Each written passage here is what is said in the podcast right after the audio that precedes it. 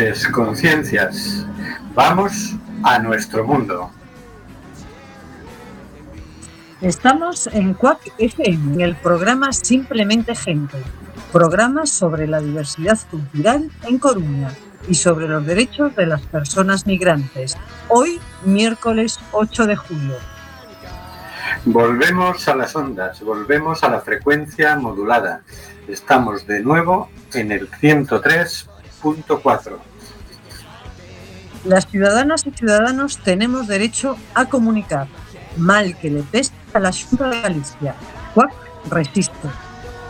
Que resiste también al coronavirus, con distancia física. Aquí cada persona habla desde su casa. Hay miles de personas migrantes sin papeles, sin poder salir a trabajar y sin ayudas del gobierno. Regularización ya. De conectarnos desde nuestras casas y conseguir que esto lo oigas, se encarga Carlos Reguera. Hola Carlos. Hola amigos y amigas, aquí otro del equipo de Resistente. Vamos allá. Compartiendo confinamiento tenemos a Marisa Fernández. Buenas tardes, Marisa. Hola, muy buena.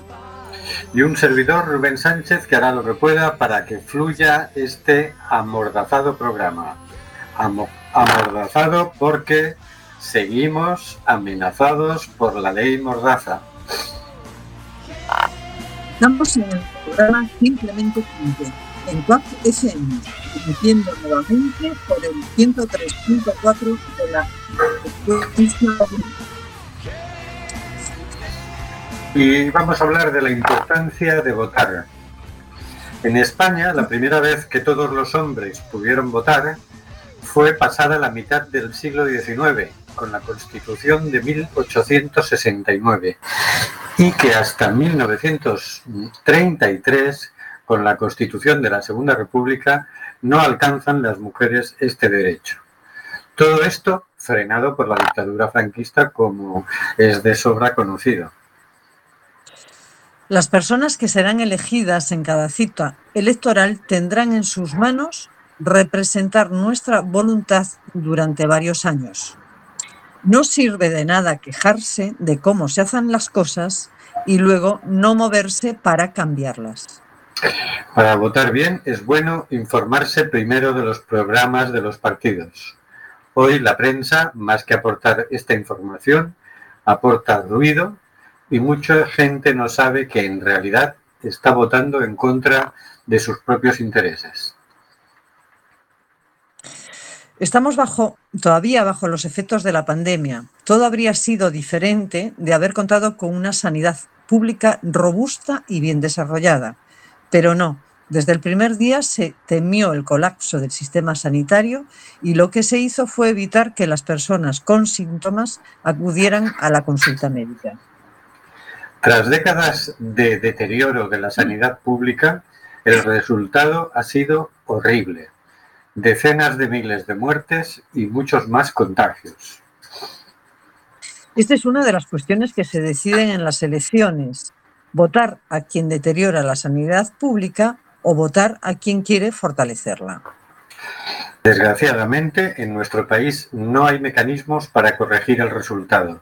No hay la posibilidad de un referéndum revocatorio si los gobernantes no cumplen lo prometido. Tampoco hay una ley de responsabilidad política. La iniciativa legislativa popular es reducida a absurdo por los trámites parlamentarios. Solo tenemos las elecciones y los referéndums que el gobierno de turno tenga a bien convocar. Defender la sanidad pública en estos momentos ante la gran posibilidad de rebrotes de este virus y de la aparición de otros nuevos es simplemente una cuestión de vida o muerte. Infórmate bien y vota el domingo que viene. Y como esta semana nos ha dejado nuestro querido Ennio Morricone, que nos ha acompañado con su música durante buena parte de nuestra vida, queremos homenajearle poniendo hoy algunas de sus melodías. Vamos a escuchar la de El bueno, el feo y el malo. Adelante, audio. Thank.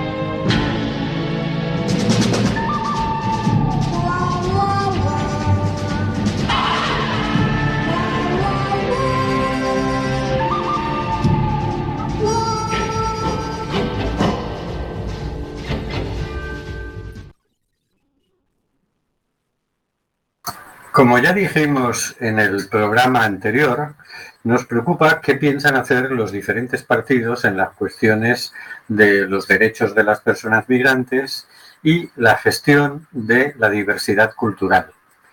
Ya vimos en el programa anterior lo que proponen los principales partidos.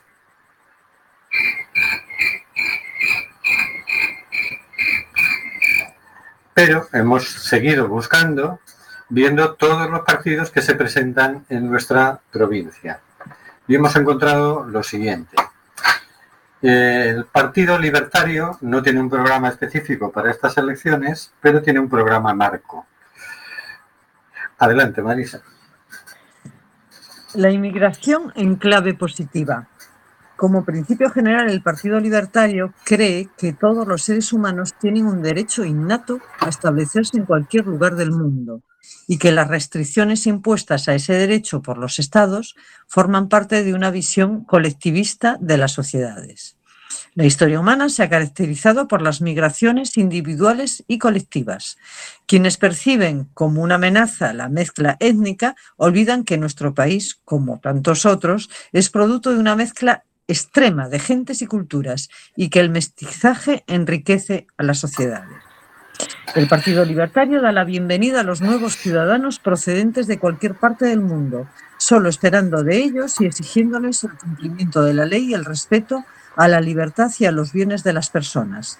Y cree que su aportación a la sociedad puede tener un gran valor y puede hacernos avanzar en el camino hacia la globalización humana. Denunciamos las posiciones colectivistas tanto de la derecha como de la izquierda convencional, que generalmente pretenden imponer restricciones a la inmigración derivadas de una visión estática de la sociedad o de sus ideas, proteccionistas en, cuanto al mercado de trabajo. creen que la justicia reconoce la contribución positiva de los inmigrantes tanto por el esfuerzo laboral y en muchos casos empresarial como por su aportación fiscal. Muy interesante. Bueno, por lo menos es un enfoque positivo, ¿no? Bien. Efectivamente. Otra candidatura, por un mundo máis xusto. Unha participación proactiva nas políticas sobre migración e asilo que aposten claramente por la construción dunha Galiza máis solidaria, fraterna, acolledora e que vele polo desenvolvemento integral das persoas, os povos e a humanidade, potenciando as redes de apoio a los colectivos migrantes para favorecer su integración, apostando por su formación y evitando la normalización de situaciones laborales que mantienen a la población migrante en situación irregular de forma indefinida, exentos de muchos derechos y vulnerables a la explotación. En, En Marea, Compromiso por Galicia, Partido Galeguista, Marea Galeguista, nos dicen Galicia, país de acollida. A situación dos milleiros de persoas que foxen da guerra e se atopan as poas de Europa precisa dunha política responsable e que teña por eixo a dignidade de todas as persoas. Iremos máis alá das directrices marcadas polo Goberno do Estado e poremos toda a capacidade de acodilla, acollida do goberno galego, con fondos e equipamentos propios, para paliar a borda e a de xeito integral a situación das persoas, das persoas refugiadas e migrantes. Confeccionaremos unha normativa social para as persoas residentes que, sendo migrantes, están sufrindo discriminación mentras non consigamos implantar a renda básica universal, universal ou mentras implantada esta non cumpran os requisitos mínimos de residencia establecidos. Somos un país diverso, tamén no que ten que ver coa orixe das persoas que o habitan, Recuperaremos o investimento en políticas de acollida de emigrantes, colaborando con iniciativas municipales como as UAMI, Unidades de Atención ás Migracións, o Foro Galego de Inmigración e a Rede Galega de Apoio aos Refuxiados, e garantiremos que ninguna persoa persoas, que ninguna persoa sexa excluída por razóns de orixen do gozo de, do goce dos seus dereitos básicos. Derrogaremos igualmente o chamado informe sobre o proceso de integración dos estranxeiros en Galicia.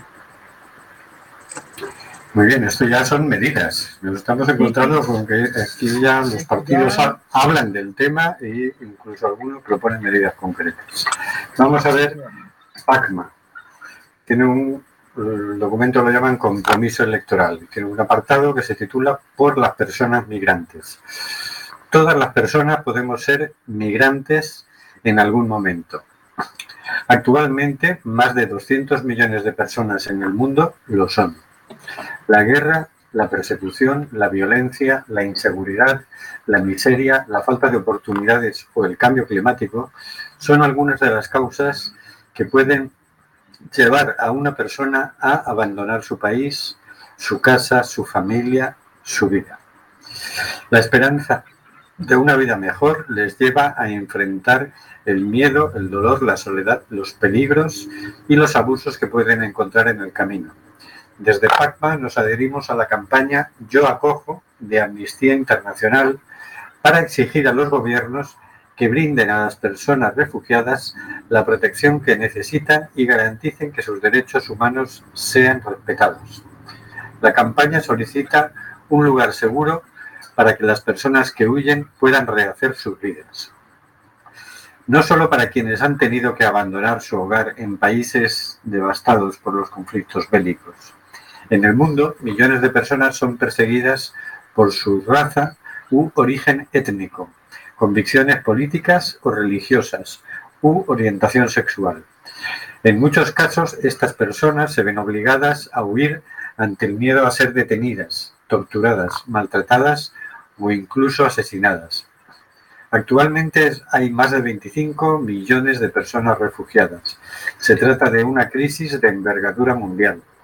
Sin embargo, mientras países con menos recursos hacen todo lo que pueden y más, los países más ricos hacen poco o nada. En España, el anterior gobierno se comprometió a acoger entre septiembre de 2015 y el mismo mes de 2017 a 10.449 refugiados. Al terminar el plazo, solo había acogido a 2.500. El Tribunal Supremo ha considerado ese acuerdo vinculante y obliga a España a recibir el 85% restante, convirtiéndonos en el primer país de la Unión Europea al que sus tribunales de justicia han condenado por incumplirlo. A estas alturas, nuestro país empieza a entender la importancia de que la Unión Europea afronte la crisis migratoria de manera solidaria. Desde el Partido Animalista proponemos adoptar las siguientes medidas a nivel autonómico. Aumento del presupuesto y del número de plazas en los centros de acogida, con especial atención a la situación de los niños y niñas migrantes no acompañados. Acceso unificado a todos los derechos como la educación, la sanidad y de alojamiento para una inclusión efectiva. Programas de acogida que garanticen unas condiciones dignas y comprendan actuaciones dirigidas a potenciar la autonomía y el bienestar de las personas refugiadas. Equipos técnicos multidisciplinares en los centros de acogida que trabajen en coordinación con equipos de inclusión y jurídicos. Creación de un servicio de atención a personas inmigrantes y refugiadas que ofrezca información y asesoramiento sobre inmigración, refugio y retorno voluntario.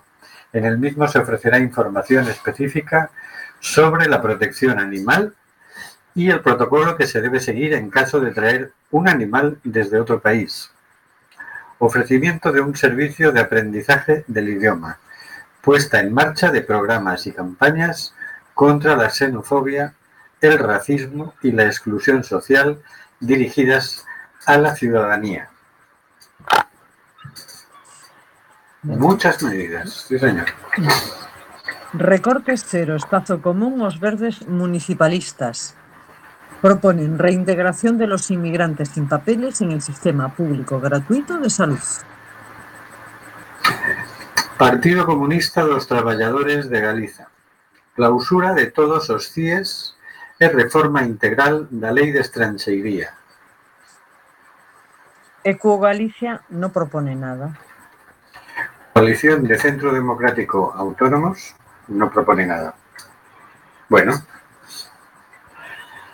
a mí lo primero que me salta es que con el tema de la gestión de la diversidad cultural sigue sin estar en el horizonte. Ese tema no existe. Seguimos estando en los años 60, pero por lo menos hay cierta sensibilidad hacia el tema del refugio y se plantean algunas cosas, ¿no? La verdad que la, la cifra que, que, se ha dado antes de 25, 25 millones de refugiados es una barbaridad. O sea, es una cantidad ingente de población que por, por unos motivos u otros está, se ve obligado a salir de, su, de. Bueno, y esos son solo los que han salido de su país, porque hay muchos refugiados que son refugiados dentro de su propio país. Entonces la cifra nos llega, creo que son a los 70 millones acercándonos a los 80 ahora mismo. Pero bueno, son dentro de su país, ¿no? Pero ya gente que ha llegado afuera de sus fronteras, que ha tenido que cruzar fronteras, son esos 25 millones. Es muy curioso que, que sí. Cuando te refieres a, a gestionar la diversidad cultural, eh, me, ¿cómo sería eso? Bueno, eso habría que verlo, ¿no? Pero el hecho es, eh, imagínate, aquí en Coruña tenemos personas, tenemos población procedente de más de 100 países diferentes. Eh, unos vienen de países latinoamericanos, otros de países europeos, otros de países africanos, otros de países asiáticos. Son personas que tienen otra mentalidad, otra cultura, otra forma de ver las cosas, otra forma de entender la vida, etcétera, etcétera.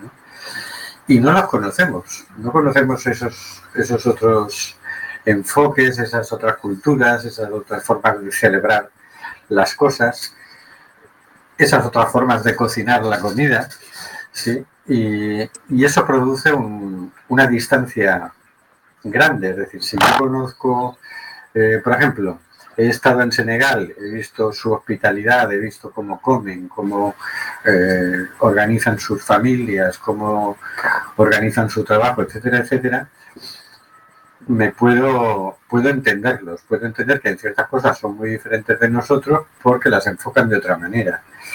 Si he estado en Ecuador o en Perú y he visto cómo, cómo viven, cómo, cómo son sus casas, cómo su transporte público, cómo, cómo es su educación, su sanidad, etcétera, su forma de, de entender las cosas también. ¿no? Es decir, tenemos muchas culturas mezcladas que si no eh, facilitamos que entren en diálogo, se produce una distancia entre las personas. Para ellos es mucho más fácil relacionarse solo con personas de su mismo origen que con personas de aquí, que somos muy diferentes de sus países de origen. Y eso les crea una barrera. Entonces se van formando guetos y se van formando malentendidos y se van enquistando. ¿no? Mientras que de la otra manera, si, si se favoreciera el que conociéramos la cultura de las personas que vienen de Marruecos o de Rumanía o de Bolivia o de Colombia o de Venezuela o de Senegal, eh, todos saldríamos enriquecidos e incluso mmm, comprenderíamos mejor nuestro propio origen cultural. Porque no es lo mismo que te creas que es que las cosas son así, como te las, te las han enseñado, que, que te des cuenta de que eso es una forma que nosotros tenemos de, enfocar las cosas, pero que es convive con otras formas de entender la vida. En esa parte no hay ningún tipo de, cosa. Eh, comentaba en el anterior programa, por ejemplo, como en el Agra de Lorzán, alguna vez hemos comentado a la asociación de vecinos que cuando organiza las fiestas del barrio, que también eche mano de pues, músicos senegaleses que hay en el barrio y demás, ¿no? Eh, también hay, gente de, bueno, alguna fiesta de la diversidad cultural hemos organizado en el Agra de Lorzán, hemos tenido como cerca de, de 20 actuaciones musicales de orígenes diferentes, ¿no? Todo eso es muy bonito de ver, es una de las partes, ¿no? También está, se podrían organizar eventos gastronómicos, se podría por los medios de comunicación documentales, conocer el cine, el teatro de otros países, ¿no? cosas que nos acercarían y nos ayudarían a comprendernos mucho más. Pero esa parte se hace. Aquí en Coruña, por ejemplo, hay una, un evento multicultural español que son las, las eh, las fiestas de agosto suele haber en los jardines de Méndez Núñez como carpas de las distintas casas regionales del territorio español, la Casa de Andalucía, la Casa de Asturias, la Casa de, la Comunidad Autónoma Valenciana, etcétera, ¿no? Donde se hacen sus guisos típicos y uno puede ir allí y probar, bueno, imagínate eso, pero con países. Es decir, se pueden hacer muchas cosas que facilitan el, el, acercamiento, la toma de contacto, la normalización y el diálogo. ¿no? Y de eso no hablan los programas de los partidos políticos. Claro, porque eso, cre eso sería muy interesante que, que hubiese la, los partidos políticos eh, propusieran, ¿no? Claro. Propusieran y eh, ayudaran a que también la sociedad civil eh, se organice en esa, en esa dirección, ¿no?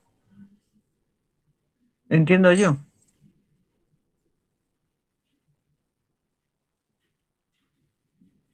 Creo que en este momento Rubén tiene algún problema en el ordenador. Creo que en este momento... Carlos. Sí, no, será un tema de la conexión a internet y tal y cual. Sí, sí, sí, tenemos una canción por ahí.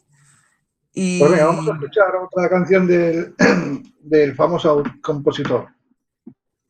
Vamos allá. Vamos allá.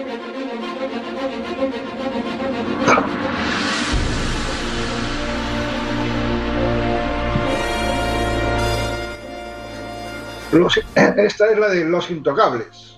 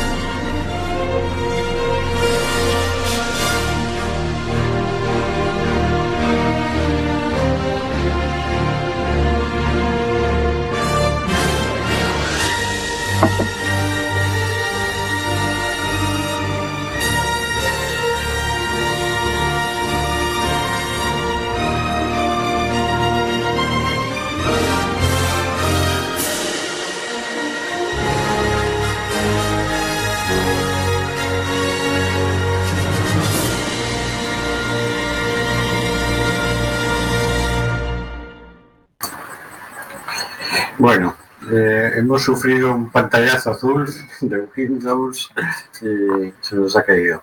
Por terminar de comentar el, el tema de los programas, eh, bueno, yo he hecho en falta eso, el, el total, el total eh, Desconexión del tema. abu del tema, es decir, no, no existe el tema de la diversidad cultural, hay eh, consellería de cultura, entonces en, en la política cultural debería tener en cuenta ese factor, ¿no?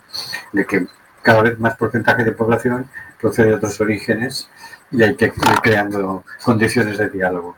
Y respecto de los, los derechos de las personas migrantes, eh, veo que sí hay partidos que proponen medidas de acogida, medidas de integración muy interesantes. Falta el, incluso uno que eh, propone la clausura de los centros de internamiento de extranjeros, uno. Y, eh, y bueno, propone la reforma integral de la ley de extranjería. No desarrolla la idea, que es el Partido Comunista de los Trabajadores de Galicia, pero ahí está la clave de todo. Es decir, hay que ah, proceder a una regularización total y eh, hay que evitar el fenómeno de la inmigración ilegal. ¿Cómo se evita? Mm, Esto es una entelequia legalista, es decir, es la ley de extranjería la que dice que si eres pobre de un país pobre, pues eres ilegal. Bueno, pues eso habría que, eh, en la nueva ley de extranjería, eliminarlo, de manera que usted tiene derecho a circular libremente, por lo tanto, si usted viene a vivir aquí, es usted un inmigrante legal y ya está. Lo único que tiene que hacer es presentar su pasaporte en la aduana y con eso ya puede entrar usted, ¿no? Identificarse a la entrada. Eso ahorraría un montón de vidas humanas y de sufrimiento en, en los trayectos que hacen para, para tener que, venir. Y a nosotros nos vendría muy bien que viniera mucha gente porque no vamos a poder tener pensiones. Así que no deberíamos ser tan, tan repugnantes con, con eso. Pero bueno, hasta ahí han llegado Así Y que hay un, hay un Sí. tema, no sé si electoral, pero eh, la gente tiene que emigrar porque eh, hay, unas, hay un, un problema de fondo que en sus países, Occidente fundamentalmente, y ciertas empresas van a robar lo que, lo que es de ellos, ¿no? Bueno, es un tema amplio, ¿no? Que da para mucho. el tema del expolio, el tema del expolio. Recientemente hubo un evento de, Acampa, eh, un encuentro internacional donde el dirigente y estudioso brasileños explicaban qué está pasando con la Amazonía, ¿no? Y claro, eh, fíjate que se está talando una cantidad de selva impresionante simplemente para plantar soja. Y esa soja nos la venden a Europa, a Estados Unidos, fundamentalmente para alimentar el ganado. Y a China se la venden porque allí la gente come soja. ¿no? Bueno, aquí también, pero poco. fundamentalmente el uso de, esas explotaciones de soja está el eh, Se están cargando la de biodiversidad, se están cargando un pulmón imprescindible del planeta y además están eh, a, la, a, los pueblos originarios los están desplazando, los están echando de sus propios territorios, ¿no? Con lo cual hay culturas enteras que desaparecen. Es el expolio, era un, un exponente del expolio de las multinacionales, como tú muy bien dices, occidentales, fundamentalmente europeas y, y norteamericanas. Y bueno, es uno de los orígenes de, del virus, ¿no? Es decir, la falta de biodiversidad, la biodiversidad nos protege de los virus. Cuando el virus encuentra pocas especies a las que pasar, pasa la humana mucho antes. Y eso se ha comentado mucho en, a propósito de la pandemia. Pero bueno, vamos con la sección de noticias. Tenemos una primera noticia buena, vamos a ver.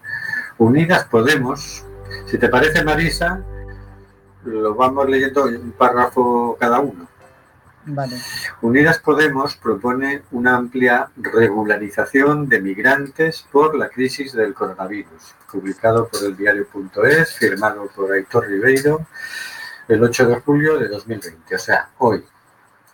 Adelante, Marisa.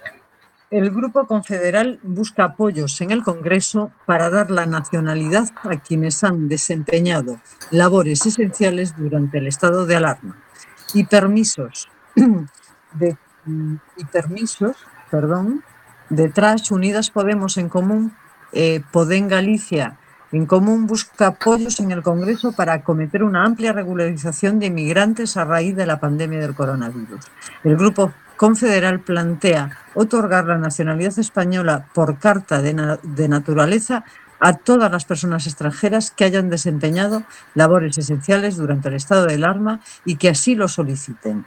Según ha anunciado este miércoles su portavoz Pablo Echenique, además propone que se concedan permisos de residencia y trabajo a todas las personas migrantes que, independientemente de su situación administrativa, se encontrasen en suelo español el día que se declaró el estado de alarma, es decir, el 14 de marzo.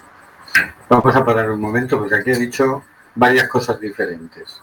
Por un lado, las personas que han trabajado en trabajos esenciales, como puede ser la agricultura, es decir, sabemos que ha habido personas eh, recogiendo fruta, etcétera, etcétera, en la agricultura. A estos propone que se les dé directamente la nacionalidad española. Pero al resto, a los que no, pues a los que trabajan sumergidamente, a los manteros, a otro tipo de trabajos, ¿no? A personas cuidadoras, por ejemplo, que trabajan irregularmente, propone que se les dé permisos de residencia y trabajo, no la nacionalidad, pero sí que se les regularice la situación. Son dos conceptos que había que aclarar. Continúa la noticia.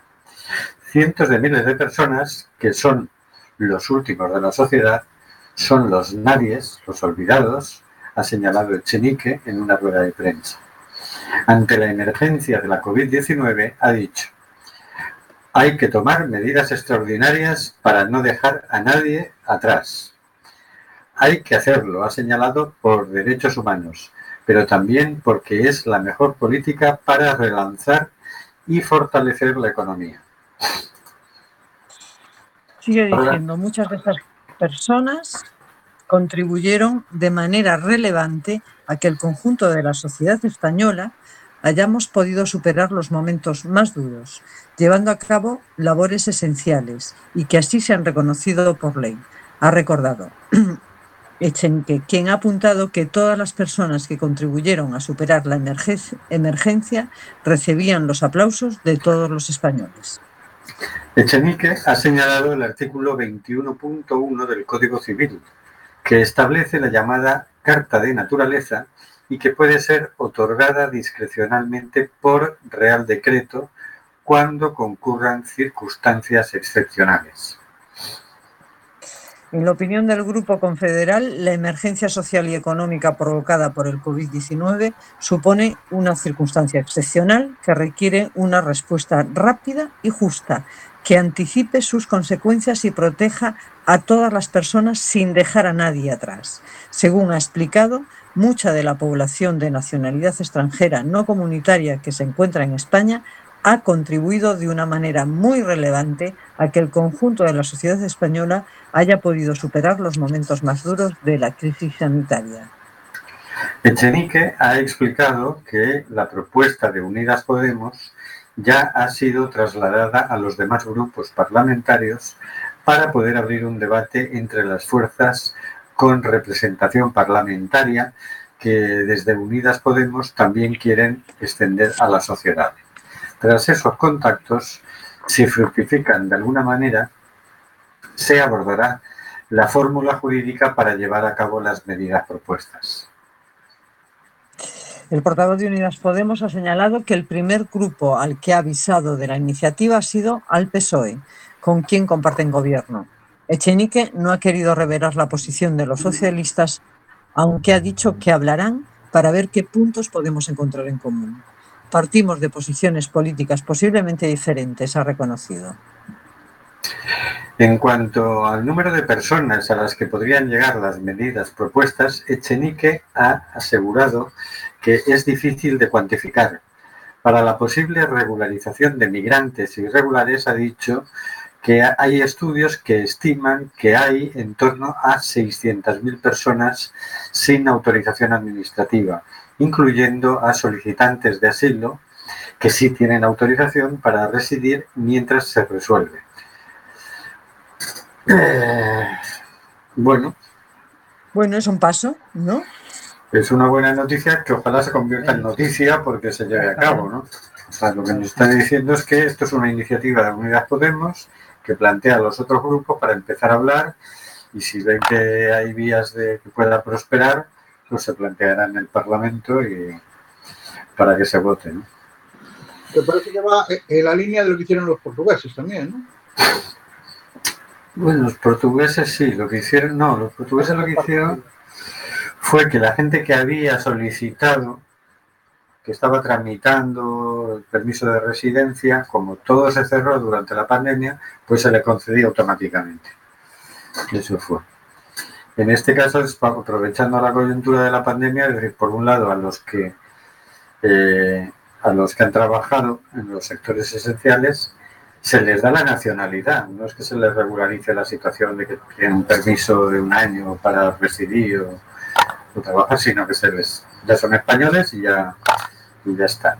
Con lo cual, imagínate, por ejemplo, tendrían derecho al ingreso mínimo vital y tendrían derecho, por supuesto, a trabajar legalmente, a ser contratados por cualquier empresa, etcétera, etcétera.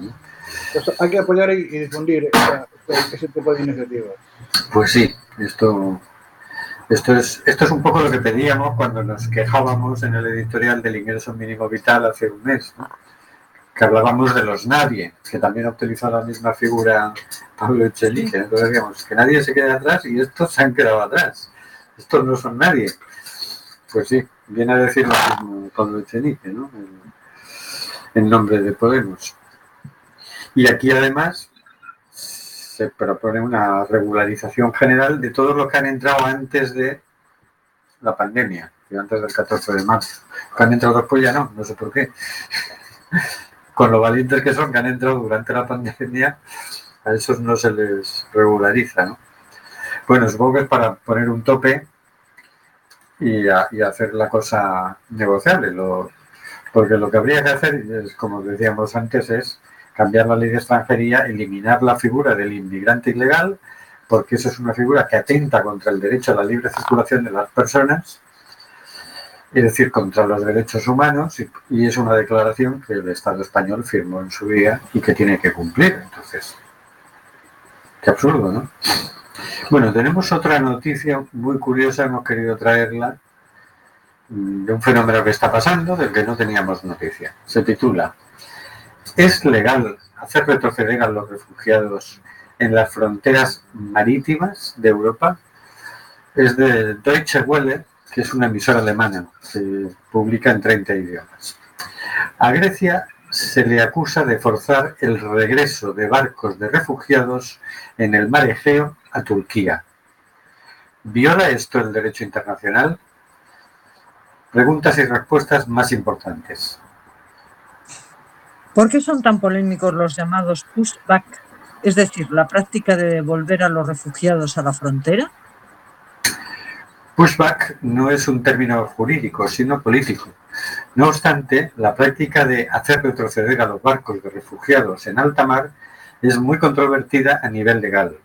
En caso de que personas sean llevadas a una zona marítima para abandonarlas ahí a su suerte en una situación de emergencia, se estaría violando la obligación de salvamento, explica la experta en Derecho Internacional Público Nele Matsluk, de la Universidad de Kiel.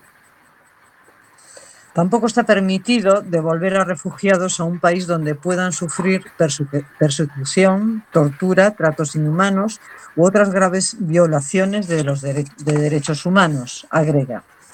Eso contraviene la Convención de Ginebra sobre el Estatuto de los Refugiados y la Convención Europea de Derechos Humanos, subraya la experta. ¿Pueden los estados de la Unión Europea rechazar a refugiados en alta mar? En territorio comunitario, no. Fuera de este, sí. En el momento en el que una persona ingresa al territorio de un país miembro de la Unión Europea, tiene derecho a solicitar asilo y esta petición deberá ser estudiada, dice Alexander Proel, experto en Derecho Marítimo de la Universidad de Hamburgo. Sin embargo, esto no aplica, no aplica más allá del territorio comunitario incluyendo el territorio marítimo que puede extenderse hasta 12 millas de la costa. Proel nunca cuenta que en el pasado ha habido casos en el Mediterráneo en los que los barcos de un país son posicionados más allá de esas 12 millas para hacer retornar a los barcos refugiados, evitando que los emigrantes entren en territorio nacional. De acuerdo con el derecho internacional público, ¿Existe la obligación de salvar a personas en peligro marítimo? Todos los capitanes están obligados a ayudar a personas en peligro, sin importar de quién se trate y las, y las razones por las que han zozobrado un barco, al menos que un capitán ponga en riesgo a su propia tripulación. No obstante, después de salvar a personas en emergencia, ningún, ningún país al que se dirijan las naves con las personas salvadas tiene la obligación de dejar entrar a los refugiados en su territorio, explica el experto. ¿Qué herramientas legales tienen los refugiados para protestar contra los pushbacks? Es complicado. En primer lugar, vale el derecho nacional del país en el que hayan sido rescatadas las personas. En caso de que los funcionarios estatales no se atengan a las leyes vigentes, sobre todo lo relacionado, sobre todo relacionadas a los derechos humanos, como en el caso de los pubbacks, en los que habrían participado miembros de la Guardia Costera griega. Los refugiados pueden proceder legalmente en contra de ese trato ilegal. No obstante, los refugiados suelen tener otros problemas y muchos no conocen sus derechos ni tienen los medios necesarios para iniciar un proceso, apunta Nele Matsluk. ¿Cómo califica Grecia la situación legal? Grecia niega hacer uso de prácticas ilegales para impedir que los refugiados lleguen a sus costas. La Guardia Costera del país dijo a Deutsche Welle que en el marco de la pandemia de COVID-19 Grecia se enfrenta a olas migratorias masivas y organizadas procedentes de Turquía. El país asegura proteger las fronteras marítimas europeas de acuerdo con el derecho nacional e internacional. Para impedir la llegada de migrantes desde Turquía, el gobierno de Atenas planea construir una barrera flotante de casi 3 kilómetros de longitud frente a la costa de la isla de Lesbos, en el mar Egeo. Hasta en la noticia.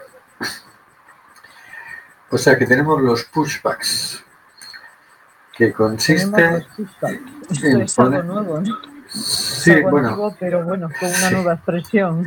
Es un nuevo concepto, ¿no? Esto es ponerse en aguas internacionales para impedir que entren en tus aguas nacionales los, las personas refugiadas. ¿no? Así. Es muy curioso porque en realidad los barcos como el Aita Mari o los de salvamento marítimo suelen ir a aguas internacionales precisamente a rescatar a los náufragos, ¿no? a las personas que, que naufragan. Y esto es lo que hacen es, sí, es la política europea, en este caso griega en concreto, de rechazar a las personas en aguas internacionales. ¿no? Y este último detalle de, de ir a crear una valla marítima Sí, sí, eso ya ya es que, que vamos, ya es la crueldad llevada a la imaginación. Es una barbaridad. Vayas en todas partes. En fin, Bueno, vamos a por otra. vamos a por otra. Vamos a, hasta donde nos dé, vamos a ir viendo razones por las que una regularización de inmigrantes nos beneficia a todos. No sé si nos dará tiempo a ver todas las razones, pero hasta donde lleguemos, ¿no? Esto es un artículo eh, firmado por Moa Guerreou en el diario.es el 25 de junio. Desde que la pandemia del coronavirus decidió, sin permiso, formar parte de nuestras vidas, cambiar nuestras dinámicas por completo y traer el dolor a miles de familias, el presidente Pedro Sánchez ha repetido en numerosas ocasiones que su gobierno no iba a dejar a nadie atrás durante la crisis social y económica provocada por el virus. El vicepresidente Pablo Iglesias presume constantemente del escudo social para proteger a los más desfavorecidos y hacer las cosas de manera diferente a la crisis de 2008. Es innegable el despliegue de medidas, cada una de ellas con mayor o menor efectividad. Pero hay algunas preguntas que quedan en el aire, sobre todo tras la aprobación del ingreso mínimo vital. ¿Las ayudas están llegando a toda la población migrante? ¿Qué está pasando con quienes no tienen papeles? Esta, es- esta última cuestión es clave y lleva a plantear soluciones para los ciudadanos que no están reconocidos como tal por un Estado al que contribuyen. Ante ello, creo que la única opción real es acometer una regularización de todos los inmigrantes.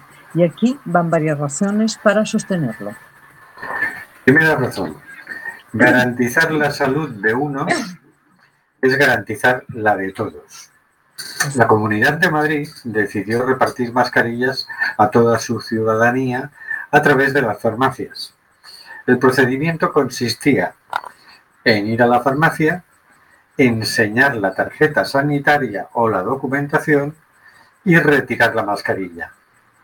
Pero hay un problema para la gente en situación irregular, que por este motivo no puede coger la mascarilla que le corresponde y queda todo en lo que decida la farmacia de turno. El riesgo de no recogerla no es solo para ellos, sino para toda la sociedad a la que se obliga a llevar mascarilla, haciendo que esa desprotección aumente las posibilidades de transmisión del virus. Este es solo un ejemplo de la importancia de garantizar la cobertura sa- sanitaria para todo el mundo, independientemente de su situación administrativa. Alejarse de propuestas como las del partido de Santiago Abascal de excluir a las personas migrantes del sistema sanitario con motivo del coronavirus, salvo que diga abiertamente que quiere que aumenten los contagios y las muertes. La única manera de garantizar la protección sanitaria para las personas sin papeles es acometiendo una regularización valiente que permita una verdadera sanidad universal. Segunda razón, los empleos perdidos. España pudo disponer de médicos para trabajar en la pandemia, pero no quiso. También de mano de obra para el campo, no de una manera temporal como ha planteado el gobierno, sino de forma permanente. Son dos ejemplos de utilitarismo, de pensar en la población migrante solo como trabajadores y trabajadoras, pero que sirven para señalar lo injusto que es no poder formar parte del mercado laboral, ya no por falta de capacidad, sino por la situación administrativa. Al contrario de lo que proclama la extrema derecha, los inmigrantes no quitan el trabajo a nadie, porque como explicó el investigador Gonzalo Fanjul, la economía es una tarta que va creciendo o reduciéndose, con la inmigración jugando un papel fundamental. Se ha visto en esta crisis con campos que podrían tener una mano de obra a la que se impide trabajar y con el fondo de la denuncia de las condiciones extremadamente precarias que se dan en estos empleos. Como explicó en una entrevista Sevigne Mamadou, quien ha trabajado como temporero en varias provincias, dijo, trabajamos 12 horas por 25 euros. Y bueno, llegamos hasta aquí y nos vamos a la agenda, porque tenemos un par de eventos que queremos, queremos recordar. Mañana jueves a las 20 horas en Forum Propolis, calle Alcalde, Alcalde Liaño Flores 1, o también por internet en, en el enlace https dos puntos barra barra net.hit.si barra forum propolis habrá una, una charla titulada Sanidad Pública Infectada. Hablarán Miguel Ángel Jiménez de la María Blanca de la Sanidad, Trinidad Palacios, de la plataforma de servicio Ayuda a Ufogar de Galicia, y Celia Lorenzo, enfermera eventual del Sergas. Es muy interesante y recomendamos asistir a esa charla, sea presencial o virtualmente. ¿no? La sanidad pública infectada. Y el lunes 13 a las 8, también en Forum Propolis, en la calle Alcalde Liaño Flores 1, solo presencialmente, obligatorio el uso de mascarilla y mantener la distancia de seguridad, será la presentación del libro Os restos do franquismo en Galiza, de Manuel Monge. Hago la presentación el mismo Manuel Monge, el autor, y es muy interesante porque mm, en todo lo que pueda aparecer todavía quedan muchos restos de franquismo mucha, mucha estatua, mucho, mucha calle, mucha seña de identidad del franquismo, como si, como si nos sintiéramos orgullosos los ciudadanos. De hecho, de hecho, estos días estaban con el tema del, paso de, del paso de Iñas, creo que es. Mira, sí, sí. Bueno, eso está, es un proceso que empezó hace tiempo, que bueno, pues va a juicio por fin, y creo que es que ayer hubo unas primeras declaraciones o algo, ¿no? que empezó ya el proceso. Sí, los abogados de los Franco tienen un problema que no entienden el gallego. que le pongan un traductor, hombre, una traductora. que le tengas algo, pues. ¿qué, ¿qué quiere decir? Le ponen un cacharro ahí a lado de, de la oreja que ya estarán sordos todos, porque también serán viejos, ¿sí? que lo devuelvas y dice, no entiendo, no entiendo qué estás queriendo decir. Pero no lo puedo devolver, que lo he puesto a la venta en internet. Son cachones Bueno, y mientras empieza a sonar la sintonía de despedida, pues empezamos a, a despedirnos. No olvidéis seguirnos por Facebook, en Simplemente Gente en Cuac FM, en nuestro blog, en nuestro Twitter y en nuestro Instagram. Eh, saludamos desde aquí a, al señor García y a Oscar, que estarán en la playa disfrutando de sus merecidas vacaciones y volveremos la semana que viene. Buenas noches, Carlos. No se te está oyendo. Está silenciado, Carlos. Ah, perdona, que, que nada, que digo yo que esto sigue, que, que para la semana siguiente tendremos programa. Vale. Hasta luego, Marisa. Hasta luego, hasta la semana que viene. Hasta luego, queridas y queridos oyentes.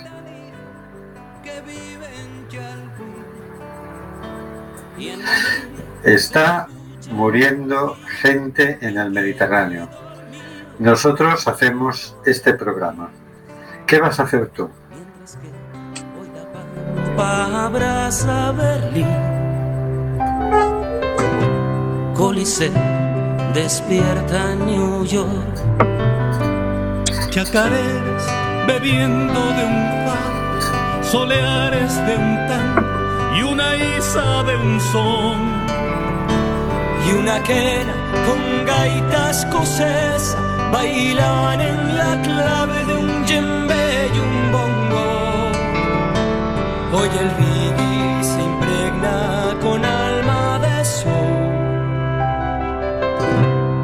entonando una misma canción. Quizás barriendo fronteras, se hermanen las tierras bajo un mismo sol